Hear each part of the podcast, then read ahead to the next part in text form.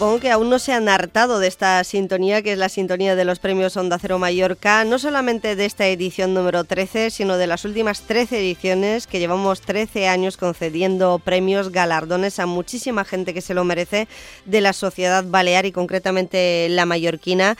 Y los lunes normalmente ponemos el foco en el medio ambiente. Hoy vamos a hablar con uh, los que van a recoger el premio de medio ambiente este año. Es un uh, reconocimiento muy merecido.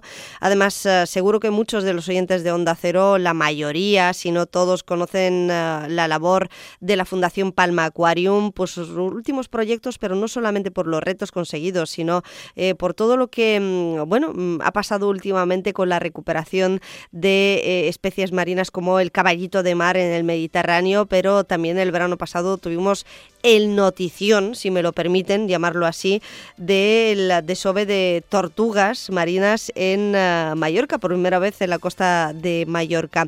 Ellos se dedican a muchas cosas, uh, pero sobre todo a concienciar, a recuperar, a rescatar, a acompañar, a divulgar. Y se trata de gente muy involucrada, que um, muchas veces trabaja por amor al arte, pero afortunadamente la Fundación Palma Aquarium ha sido profesionalizada desde que existe Premio Onda Cero Mallorca 2024, un galardón que patrocina Ormort y hoy me acompañan, pues eh, digamos que la cabeza visible, ella es una enamorada de, mm, del mundo marino, de todos los bichitos, como digo yo, que es la directora de la Fundación, Débora Morrison, ¿cómo estamos? Hola, buenos días. Buenos días, un placer saludarte ya casi casi y por fin en calidad de premiada.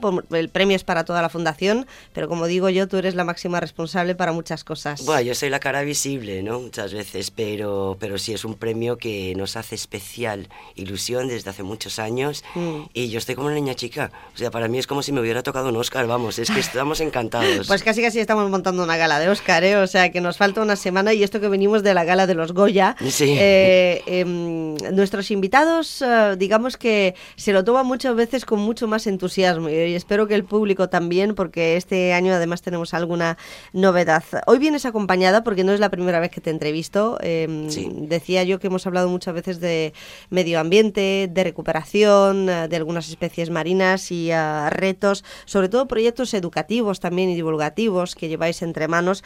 Pero hoy vienes acompañada de Chisca Puyol, que eh, ahora mismo estaba mandando Chisca, ¿qué tal? Buenos días. Hola, buenos días. Estabas contestando a un mensaje, ¿no? Que te ha llegado una noticia de, de una tortuguita, precisamente. Sí. Bueno, nos ha llegado ahora mismo un mensaje que había una tortuga marina ya fallecida en Menorca y bueno, estábamos trabajando para que se atendiera. ¿Y esto cómo, cómo se procede en estos casos? ¿Quién os da el, el aviso y, y os llega a vosotros porque trabajáis también con el Gobierno Balear, ¿no? Así es, y con el Ministerio de la Transición Ecológica.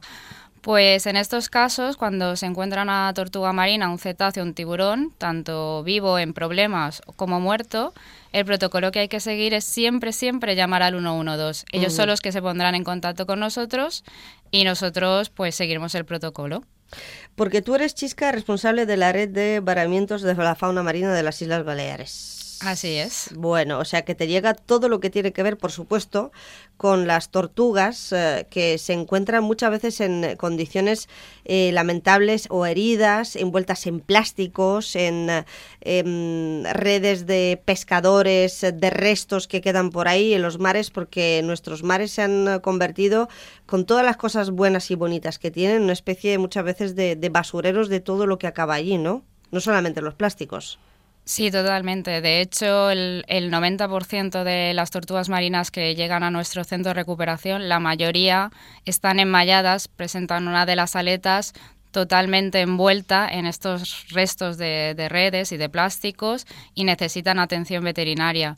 Y además incluso, aunque lleguen por otras causas, prácticamente todas las tortugas que llegan al centro tienen plásticos en su interior, tanto las vivas como las muertas. Bueno, en general todos los peces ¿no? que tenemos ahora mismo, que esto lo hemos hablado muchas veces. Eh, el jurado de los premios Onda Cero Mallorca este año ha considerado que es el año de la Fundación Palma Aquarium, porque Débora, yo te lo he dicho alguna vez, eh, que a nivel interno y en las deliberaciones que hemos hecho, yo también formo parte de, del jurado, aunque el equipo de Onda Cero eh, está en minoría. la Fundación siempre ha ha sido un poco eh, el eterno candidato, ¿no? Y este año el jurado ha considerado que es el año del eh, premio del reconocimiento público. Espero que os aplaudan el próximo lunes y mucho en el Auditorium de Palma, que queda una semana para la gala, porque estamos en un momento crucial a nivel humano, eh, medioambiental, eh, en medio de una emergencia climática que requiere de acciones rápidas y concretas y con el calentamiento global. Y fíjate que hablamos de los plásticos y de las tortugas, pero esto lo podremos hacer extensivo a prácticamente todas las especies marinas y a los ecosistemas en general. Sí, sí, se puede extrapolar a, todos los ecosistemas y a todas las especies. Es decir, estamos viendo cosas yo me acuerdo que soy bastante mayor y llevo muchos años trabajando en esto. Yo me acuerdo que hace 10 años yo decía, em, nos quedan tres décadas para realmente realizar un cambio. Si este cambio no se hace, si no somos conscientes de lo que estamos haciendo, ya no importará esforzarnos para hacer ese cambio porque no habrá una vuelta atrás. Esto hace 10 años y nos quedan dos décadas. Hmm. Entonces estamos en la cuenta atrás y creo que ahora se está tomando las cosas de una forma mucho más seria, pero se necesitan implementar eh, políticas que cuiden del medio ambiente, de las especies, porque eh, lo tenemos tangible. Muchas veces cuando no ves algo, no te lo crees. Pero ¿qué más tenemos que ver con el cambio climático? ¿Qué más tenemos que ver que los últimos registros eh, de temperatura global y sobre todo, bueno, en, en Baleares ya ni cuento, ¿no? Han sido las más altas desde que se tienen registros. Eso afecta a las corrientes, a los patrones de distribución mm. de los peces, a, la alimentación de muchas especies, a la floración de especies invasoras. O sea, causa tantos impactos que realmente tenemos que ponernos en todos los flancos a trabajarlos en serio. Em, dices que ahora es el momento en que hay más conciencia social, también es gracias a vuestro trabajo, al trabajo de asociaciones, de fundaciones como la, como la vuestra, pero también a la implicación de las instituciones que tiene que ser... Siempre decimos que hacen falta más recursos y que tiene que ser obviamente mayor, pero ¿crees que ahora nos lo estamos tomando en serio? Creo que hay que tomarlo tomárnoslo más en serio todavía, pero creo que sí que hemos empezado a tomárnoslo en serio. Y luego, este año, em, que coincide con el año que nos ha tocado este reconocimiento de la comunidad, que para nosotros es, es alucinante porque no hay nada, nadie es profeta en su tierra. Hmm. Entonces, el hecho de que la comunidad nos haya votado, pues es, es enriquecedor, ¿no? Lo siguiente. Pero, de todas formas, también creo que no solamente a nivel político, evidentemente los recursos eh, tienen que venir de, desde arriba, ¿no? Pero todos los sectores que están vinculados con el mar. Es decir, estamos trabajando la Fundación Palma Aquarium en una campaña con los pescadores, ahora en marzo arrancaremos con los centros de buceo. O sea, cualquier persona que esté vinculado eh, con el mar, tenemos que hacer un esfuerzo, porque es la única forma de que realmente podemos hacer ese cambio, todos juntos. O sea, unidos, ya sé que es un cliché, ¿no? Pero que es verdad que unidos somos más fuertes. Mm. Pero es que es cierto. Y ahora tú vas a la playa en verano y ves a un montón de gente recogiendo tapones, colillas, mm. basura. Tú te vas, por ejemplo, a hacer una vuelta en bici por la montaña y te das cuenta de que cuando la gente se para a merendar están recogiendo la basura. Tú te vas a dar un paseo por la montaña y la gente recoge, da una vuelta con sus perros y lo recoge. Eso es algo que necesitamos, no solamente a nivel político, sino a nivel individual de cada uno de nosotros. Creo que es muy importante. Desde luego, yo siempre lo he dicho, que no debemos pedírselo solamente a los responsables públicos, a políticos, a las grandes compañías privadas. No son ellos o ellas solamente las que tienen que dar ejemplo, aunque obviamente su actividad eh, total eh, no es comparable con la de un particular, un ciudadano, pero cada uno de nosotros debe dar ejemplo y debemos ser responsables y corresponsables con nuestra actitud, que al final sumamos mucho más que lo que pueda hacer una, una institución. Todos debemos remar en, el mismo, en la misma dirección. Hablamos tú del trabajo con los pescadores. Vamos a acciones concretas. ¿Qué es lo que habéis hecho allí? ¿Qué es lo que vais a hacer también con los centros de buceo? Porque obviamente allí todo el mundo efectivamente se tiene que sumar. Bueno, pues eh, nosotros trabajamos varios programas, como, como bien has dicho, y entonces tanto con el Alitán como con los caballitos de mar, queremos ir más allá de lo que es hacer una, un programa de reproducción en, en, un medio artificial controlado para conseguir crías para poder eh, introducirles en el mar y intentar repoblar un poco las especies, ¿no? Pero queremos ir un poco más para allá y queremos saber de dónde han desaparecido estas especies, de dónde se ven. Entonces, para ello tenemos que contar con la gente que está en el mar. Entonces, el jueves fui con un compañero a Calarrayada, a Puerto Coloma, a Puerto Cristo y a Calabona a reunirme con los pescadores. Yo llevo muchos años con los pescadores y me encontré, es una anécdota que me dio mucha, mucha gracia y mucha ternura, ¿no? Me encontré que cuando llegué a Calarrayada había un señor que hacía 15 años que no lo veía, porque mm. este señor había venido, le habíamos invitado una vez a una conferencia eh, en Palma Aquarium sobre el atún rojo y era, estaba en activo entonces este pescador ahora, Pedro Fuster, que le mando un, mm. cariñoso saludo, está retirado. Entonces cuando yo no llevaba las gafas y iba andando por el puerto para llegar a los barcos pesqueros y me encuentro un pescador mayor.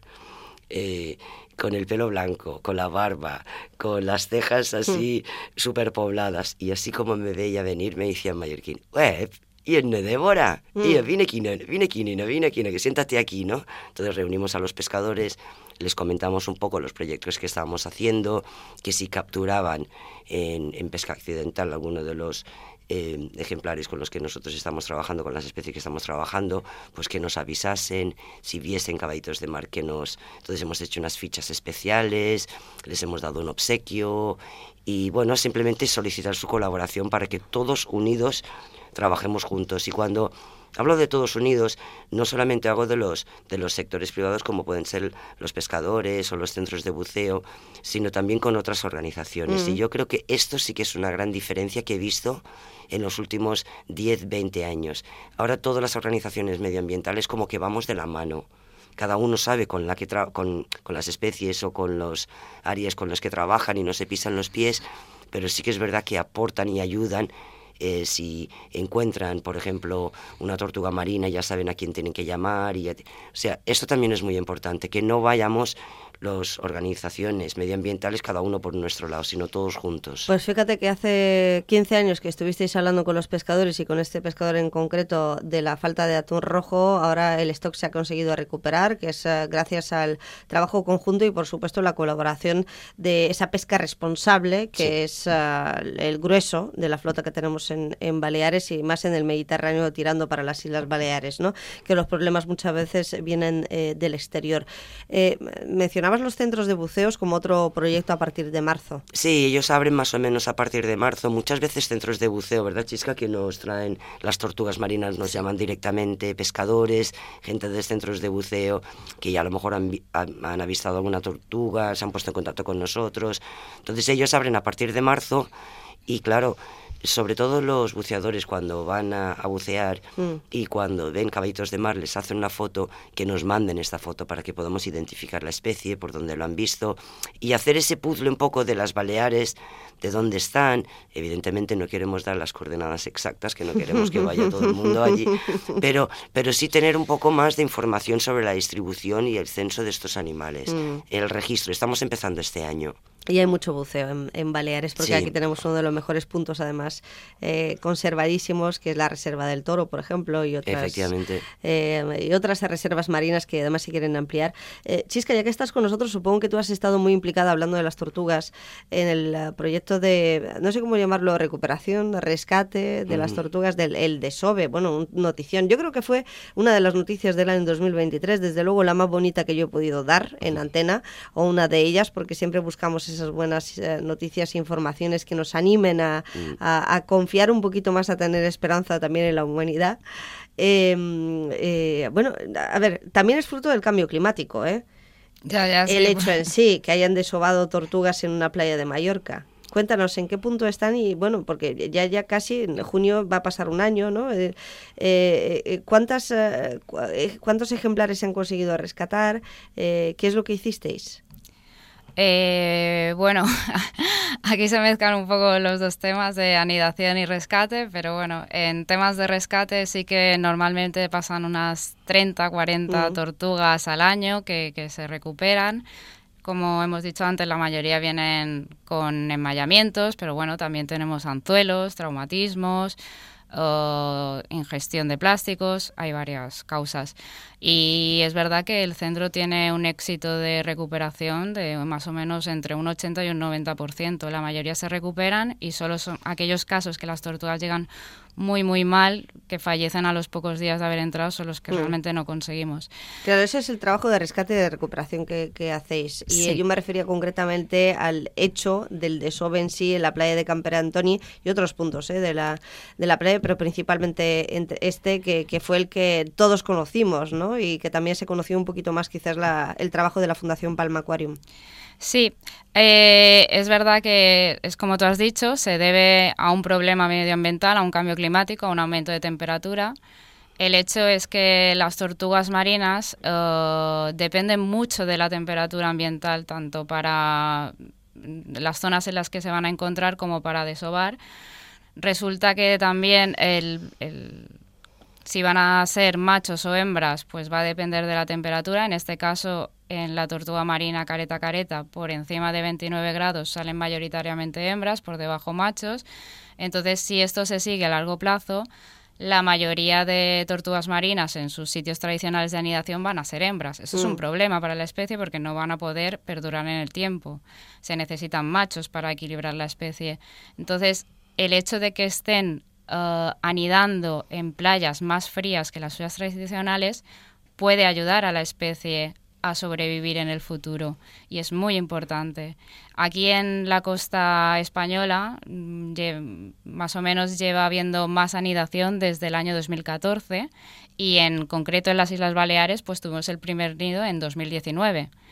Y bueno, tocó en Ibiza, en el 2020 en Menorca y bueno, estábamos esperando con mucha ilusión cuándo iba a pasar en Mallorca y por fin el año pasado, además aquí delante. En el 23, sí en Camper Antoni, pues tuvimos nuestro primer nido registrado de tortuga marina aquí. Y bueno, la, idea es protegerlo, protegerlo al 100% e intentar que esas crías salgan adelante. Y bueno, ahí es, es el primero, pero si las cosas siguen como van a seguir, pues probablemente hayas muchos más. Y aquí hay un mensaje muy importante de que la gente tiene que aprender a convivir con esto, porque hubo bueno, cuando estás organizando, cuando estás protegiendo, tienes que pensar si mueves o no mueves el nido y al final los nidos, si no corren peligro por otras causas ambientales, se tienen que quedar en el sitio.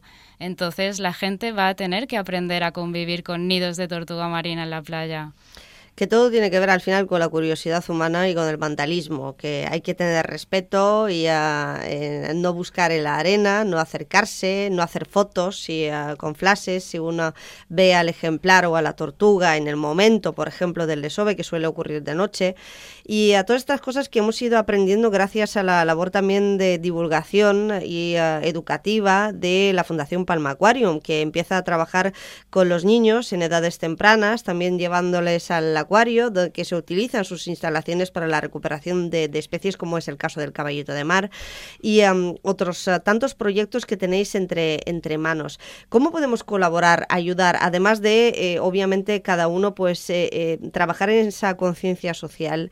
Eh, conocer los fondos marinos. Yo siempre he dicho que para proteger hay que conocer, que es cuando se empieza, y ah, después acabas amando todo lo que tiene que ver ¿no? con los mares y los océanos y, la flora y fauna marinas. Pues mira, eh, has dado en el clavo, Elka, porque uno de los lemas que nosotros tenemos en nuestro departamento es conocer para valorar y valorar para proteger.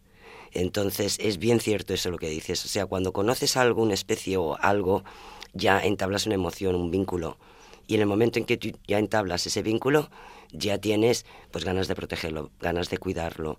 Entonces, creo que es muy importante el ser sensatos. Hmm. ¿Cómo podemos ayudar? Hmm. Bueno, pues podemos ayudar siguiendo las reglas que hay y siendo sensatos. Pues que si ves una tortuga salir de noche en la playa o una huella, no ir pisar, hacer una foto con flash, llamar a tus colegas. No, no, no, no. Es, por favor, llamar al 112, que los expertos se ponen enseguida, eh, custodian el nido, eh, como debe ser. Mm. Eh, ponen voluntarios ahí las 24 horas, o sea, hay gente que está allí custodiando, protegiendo y dando las informaciones. Y esto en, cualquier en cualquier, cualquier acción que tú vayas a hacer es ser sensato Es, esto ayudará muchísimo. Si cada uno, cada individuo no tira basura, cada individuo actúa de una forma responsable, está haciendo mucho más para conservar y proteger el medio ambiente que si intenta hacer algo a su manera porque mm. cree que está ayudando. Y el típico ejemplo, te lo voy a dar por ejemplo, y, aprovecho eh, el medio porque realmente esto hacemos campaña cada año, pero luego seguimos viéndolo cada año, es que si ven una tortuga enmayada, no lo cojan, lo desmayen y lo tiren otra vez al agua. Por favor, que lo cojan y que nos avisen, porque si esa tortuga está enmayada y tiene un plástico o un cabo o una red que está estrangulando una de las aletas y esa aleta ya no tiene circulación sanguínea, en el momento en que tú cortas lo que lo está estrangulando, toda esa sangre tóxica va a ir para el resto del cuerpo y lo va a matar. Entonces mucha gente lo hace por instinto mm. de proteger y no saben que están, están haciendo una mala praxis. Llamaron uno, dos y... Eh, por favor. Esto yo lo he discutido con mucha gente, ¿eh? pescadores además que tal, y dice, ¿cómo no voy a salvar yo a la tortuga? No la voy a liberar mm. llamando al 112 y que vengan luego a atenderla, ¿no? Y lo he discutido muchas veces y digo, pues mira, al final eh, hay que seguir la, la, la opinión, consejo responsable, además basado en la experiencia de los expertos que sois vosotros. Débora y, y Chisca, para terminar, como responsables de la Fundación Palma Aquarium, aunque obviamente eh, sé que hacéis mucho, tenéis muchos proyectos de los que hablar, ahora estáis pues eh, en, las puertas de, una nueva temporada, ¿no? Em, venimos de, la semana de educación ambiental con motivo del Día Mundial que presentasteis vuestro balance, pero es que ayer domingo además fue un día importante eh, que se conmemoraba el papel de la mujer y la niña en la ciencia. Y hay mucha gente que todavía no entiende el por qué de esos días, ¿no? ¿Por qué se va a conmemorar el Día de la Mujer y de la Niña en la Ciencia y no del hombre o de la humanidad en general y qué sentido tiene? Y el introducir simplemente el de la niña, por ejemplo. Y ayer mismo me lo preguntaban y yo decía, pues mira, para que las niñas también se acuerden de que pueden estudiar ciencias y pueden ser alguien, ¿no? Porque nos faltan todavía referentes. Recordarme que habéis estudiado vosotras. Yo manejo y gestión de animales exóticos. ¿Chisca? Yo he estudiado biología y ayudante técnico veterinario. ¿Y uh, predominaban los hombres o las mujeres? Los hombres, en mi caso los hombres. Mm, creo que en la carrera de biología había bastantes mujeres. Podía ser la mitad. Tú eres jovencita, Chisca. Claro. Afortunadamente la cosa ha cambiado, pero todavía seguimos recordándolo. Me gustaría terminar con un mensaje, algo que aportar en este sentido, algo que decir a nivel de ciencia, de investigación, que nos falta mucho todavía y sobre todo ese equilibrio y esa igualdad de la que hablábamos. Bueno, yo mm, pienso, la noticia, lo, lo evidentemente lo he visto eh, en los distintos medios este año, eh, o sea, este eh, este, semanas pasadas, ¿no?